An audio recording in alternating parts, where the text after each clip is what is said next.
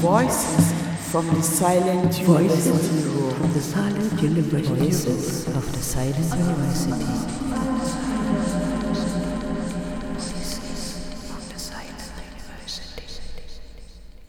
Die Frauen des Empowerment-Netzwerks der Silent University Ruhr laden Sie, Ihre Familie und Freunde ganz herzlich zu einer Lesung aus eigenen Texten ein. Am 21. Juli ab 17 Uhr Drehscheibe Ringlockschuppen.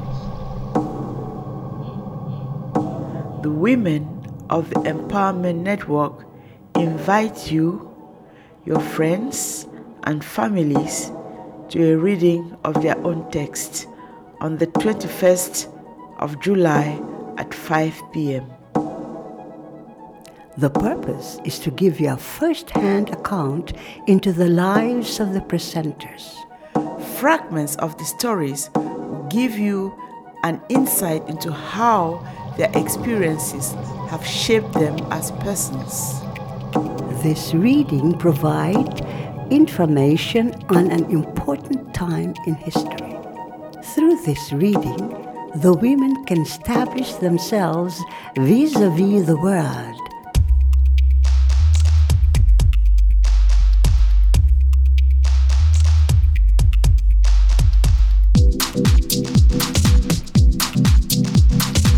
Their stories can serve as an inspiration to the listeners.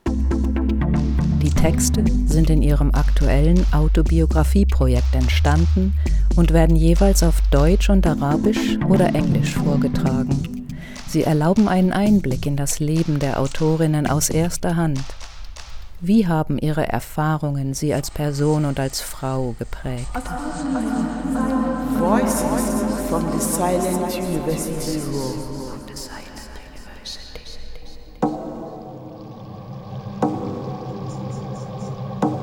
شبكة تمكين المرأة المتعددة الثقافات تدعوكم شبكة تمكين المرأة مع عائلاتكم وأصدقائكم في الواحد والعشرين من تموز عام 2021 تمام الساعة الخامسة مساء إلى قاعة غينغلوك شوبن دغي شايبن للاستماع إلى قراءات من مشروع السيرة الذاتية المستمر.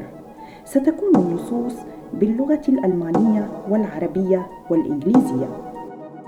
الغرض من هذا المشروع هو إعطاء لمحة أولية مباشرة عن حياة السيدات المقدمات.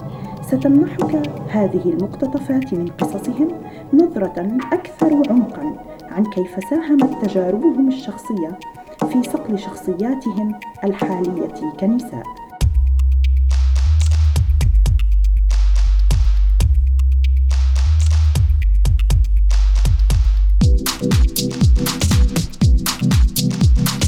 Die Frauen des Empowerment-Netzwerks schreiben hier aktiv Migrationsgeschichte.